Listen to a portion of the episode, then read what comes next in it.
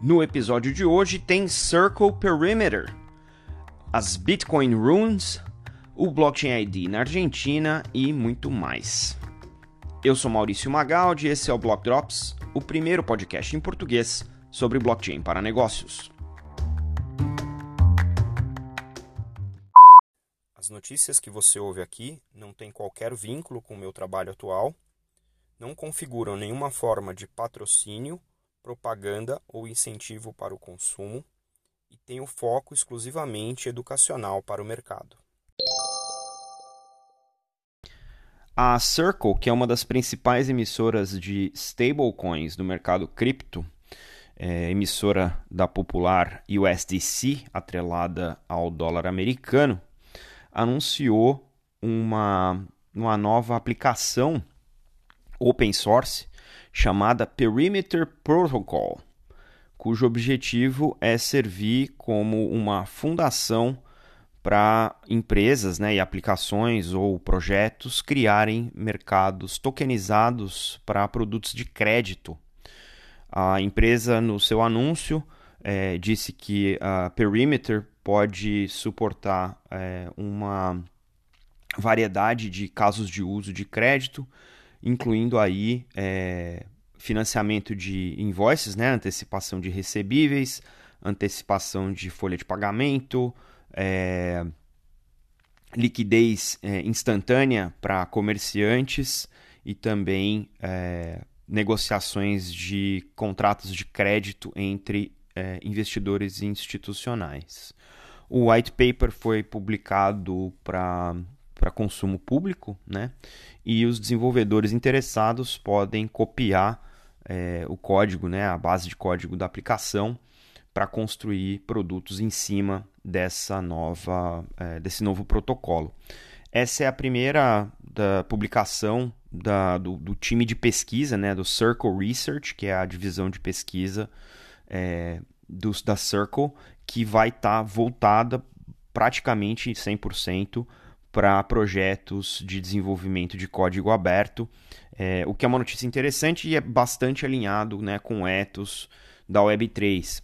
Esse anúncio é, traz aí é, uma ponte entre os mercados tradicionais de crédito né, e as aplicações de blockchain que a gente tem visto, né, chamadas DeFi, de finanças descentralizadas, né, e faz parte dessa nova é, área dentro de cripto que a gente se acostumou a chamar de RWA, né?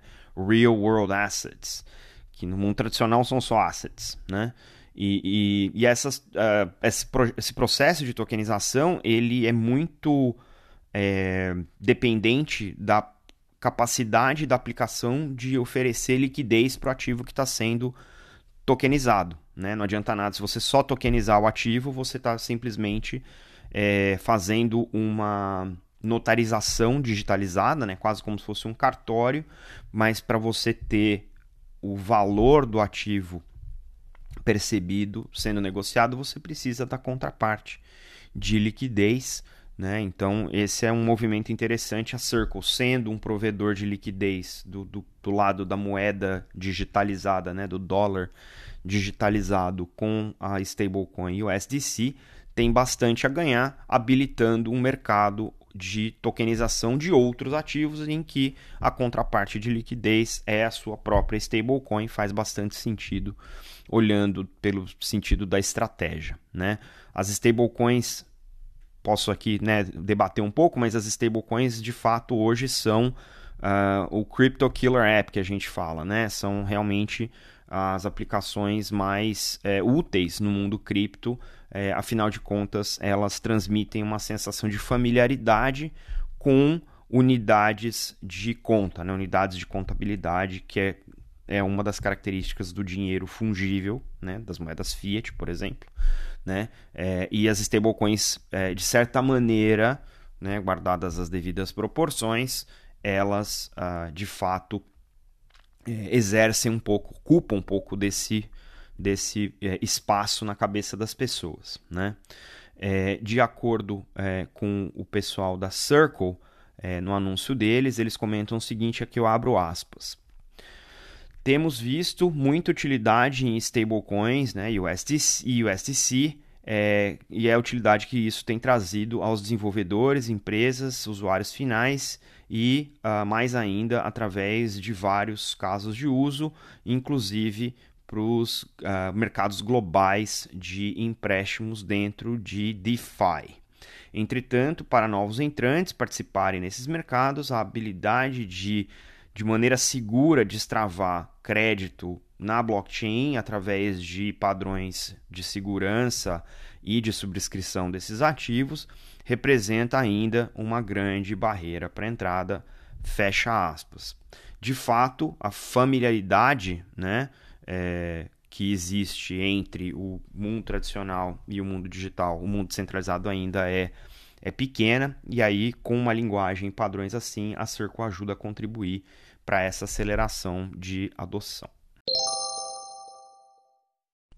Desde que o Bitcoin implantou o hard fork Taproot ano passado, permitindo com que o Bitcoin tivesse mais payload, né, mais carga de dados dentro da blockchain, muitas inovações aconteceram. A gente viu o nascimento do protocolo Ordinals, que marca o Satoshi, né, que é a menor fração do Bitcoin, de maneira que você consiga identificar de maneira ordinal, né, de maneira ordenada, cada um dos Satoshis que existem na blockchain, transformando eles numa forma de NFT. Inclusive existem é, já marketplaces de NFTs onde você consegue trocar bitcoins ordinais, né? Então transformando ou dando uma, um novo significado aos satoshis, né? Dentro do Bitcoin.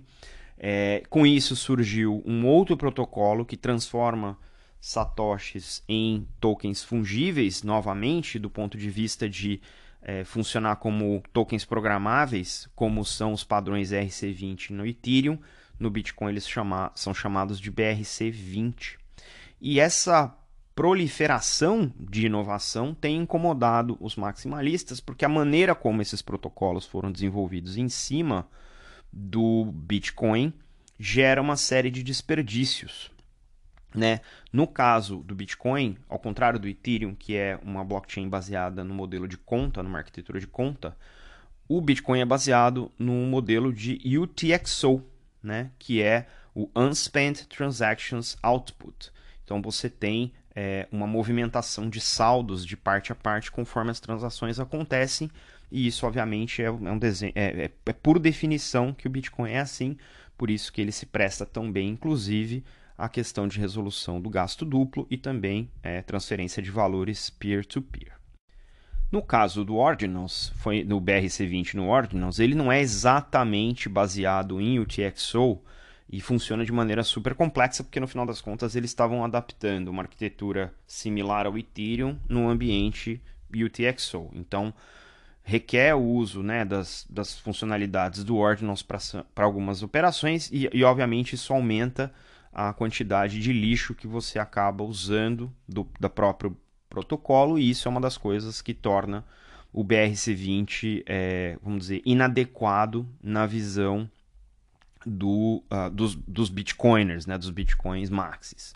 O Rune vem, é, esse lançamento do, do, do Ordinals Rune vem para é, basicamente gerenciar de um jeito fungível os saldos que são associados às UTXOs, às transações. Né? E as UTXOs podem conter qualquer é, volume de qualquer número, de qualquer runa, runa ou rune, né? aqui no protocolo. O que é interessante nesse protocolo é que a transação vai conter a, mensagem do protocolo, se ela contém um output, né, uma saída, cujo script, a, a chave pública do script contém uma instrução de retorno seguido pelo dado que foi registrado, né, usando a letra R de Rune para fazer aquela operação, para disparar aquela operação.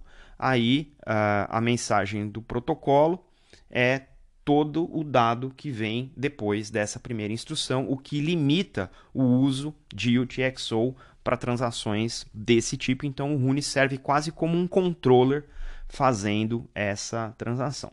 O que eu achei mais bacana disso é que é o próprio criador né, é, do, do, do Ordinals, que é o Casey uh, Road é, que está desenvolvendo em cima é, do Ordinals esse novo protocolo Rune, que é mais otimizado para tokens fungíveis utilizando satoshis. Olha que doideira, né?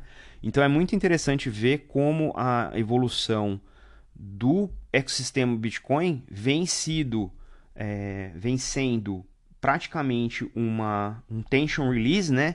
Stick puxa entre os inovadores do protocolo e os tais Bitcoin Wizards que eles se autodenominam e os Bitcoin Maxi, ou seja, você lança uma, uma inovação, isso estica a corda do ponto de vista de princípios do Bitcoin, e depois, como essa corda está esticada, os inovadores, revisando né, os princípios, voltam cada vez mais para o centro do Bitcoin, para aquilo que ele foi desenhado, é, com o seu novo aprendizado. Essa velocidade só é possível porque tudo isso aqui está sendo feito à luz do dia e esse é um princípio muito bacana de cripto que outras indústrias poderiam muito bem adotar.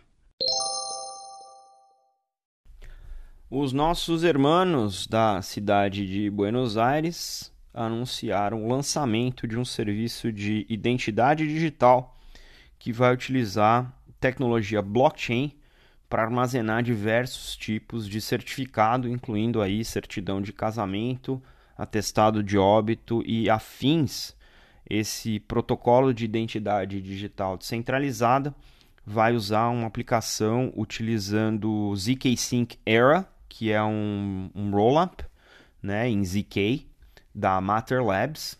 É, esse protocolo de identidade chama Quark ID e é, usa uh, uma tecnologia da startup argentina chamada Extremian.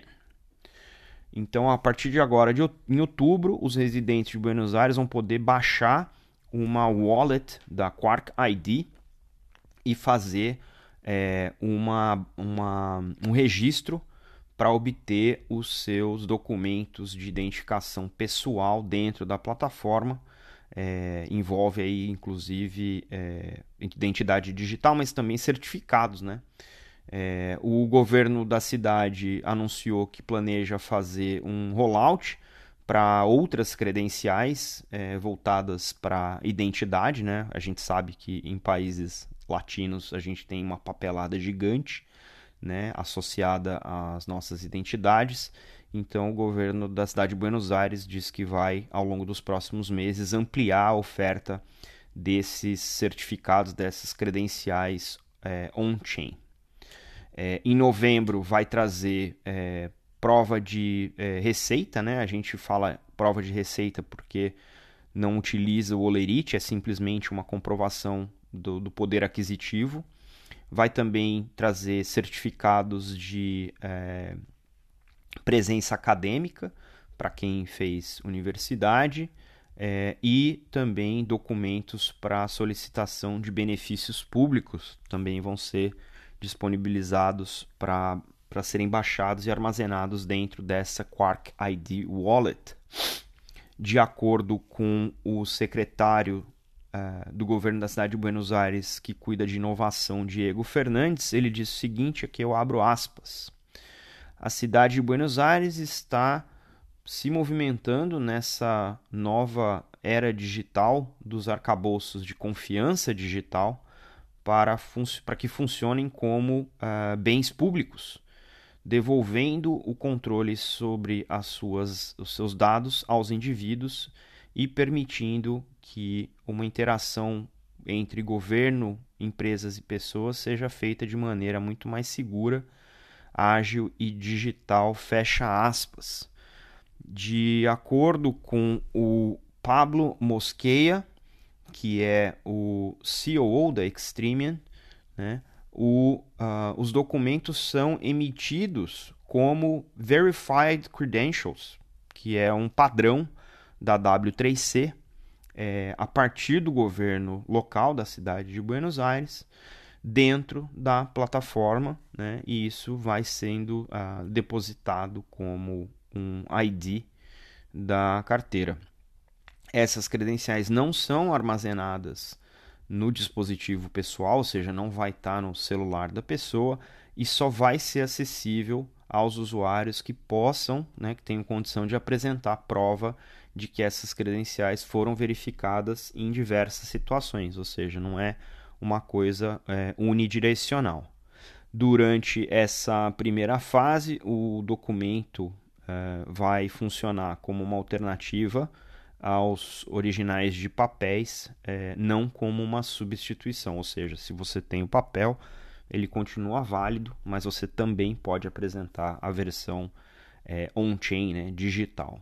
É, e eventualmente a ideia é que a cidade movimente tudo para o ambiente digital. É, o, o, Pablo Mosqueia ainda uh, diz que o governo local é, começou um movimento legislativo para implementar as mudanças regulatórias necessárias para que seja possível oferecer é, credenciais digitais para as pessoas uh, de modo que elas tenham uma mesma equivalência é, legal em relação ao que foi emitido uh, de maneira física, né, por outras contrapartes. Então tem aí uma parte de legislação que vem por aí. Bacana, parece um movimento interessante na América Latina.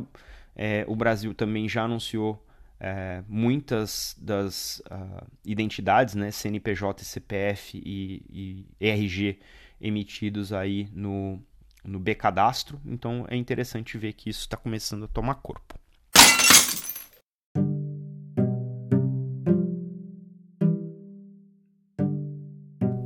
E numa semana cheia de notícias, tem muito mais. O banco ABC anunciou que vai adotar a JPM Coin para pagamentos.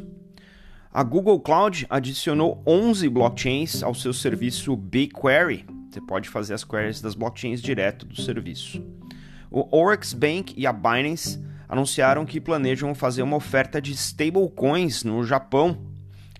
O serviço de on-ramp da Ramp agora também está disponível nas carteiras MetaMask. O Cardano Name System anunciou o lançamento do seu registro de domínio Web3 na rede Cardano.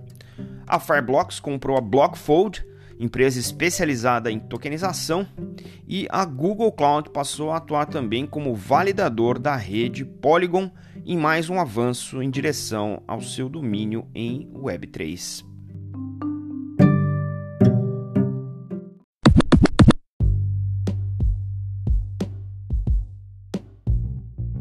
Você pode ouvir o Block Drops Podcast através do Anchor FM, Spotify, Google Podcasts, Apple Podcasts, Febraban Tech e Ecolab.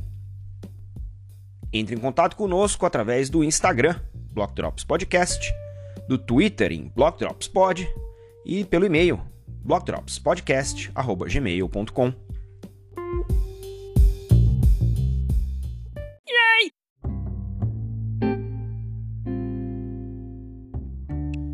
E os salves de hoje, para quem compartilhou os links que você encontra na descrição do episódio, vão para Carlos Arena, Daniel Rude, Christopher Perkins, Daniel Lynch, Thiago Earp, Kate Tolley, Anatoly Yakovenko, Fábio Chiesini e Dave Burrows. Acompanhe os meus conteúdos em inglês em bi.elevenfs.com e me sigam também em blockdrops.lens e na newsletter do LinkedIn. Não se esqueça de deixar aí as estrelinhas no seu tocador favorito. A gente fica por aqui. Stay rare, stay weird. LFG.